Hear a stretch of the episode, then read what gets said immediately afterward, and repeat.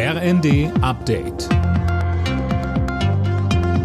Stündlich neu. Auf den Punkt informiert. Ich bin Silas Quering. Guten Abend.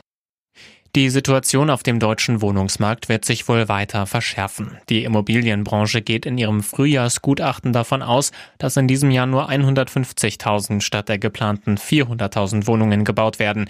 Gründe sind gestiegene Zinsen und Baukosten.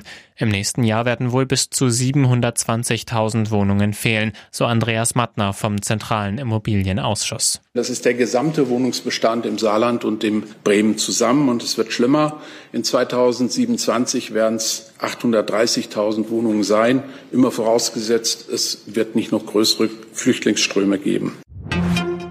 Das Cannabis-Gesetz wird wohl noch diese Woche im Bundestag beschlossen. Davon geht die Ampel aus. Spätestens Freitag könnte es soweit sein, sagte die SPD-Innenpolitikerin Wegge dem Stern. Sie sprach von einem Meilenstein in der deutschen Drogenpolitik.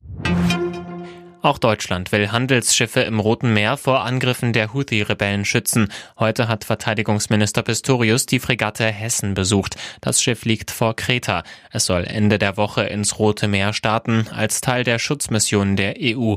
Pistorius sagte, Deutschland war mit eines der ersten Länder, das gesagt hat, wir sind dabei, wenn das Parlament zustimmt. Äh, und wenn der Bundestag das am Freitag tut, dann ist die Hessen bereit, loszulegen im Roten Meer. Eine große Aufgabe, eine neue Dimension. Man kann ohne Übertreibung sagen, es ist der gefährlichste Einsatz der Marine seit Jahrzehnten.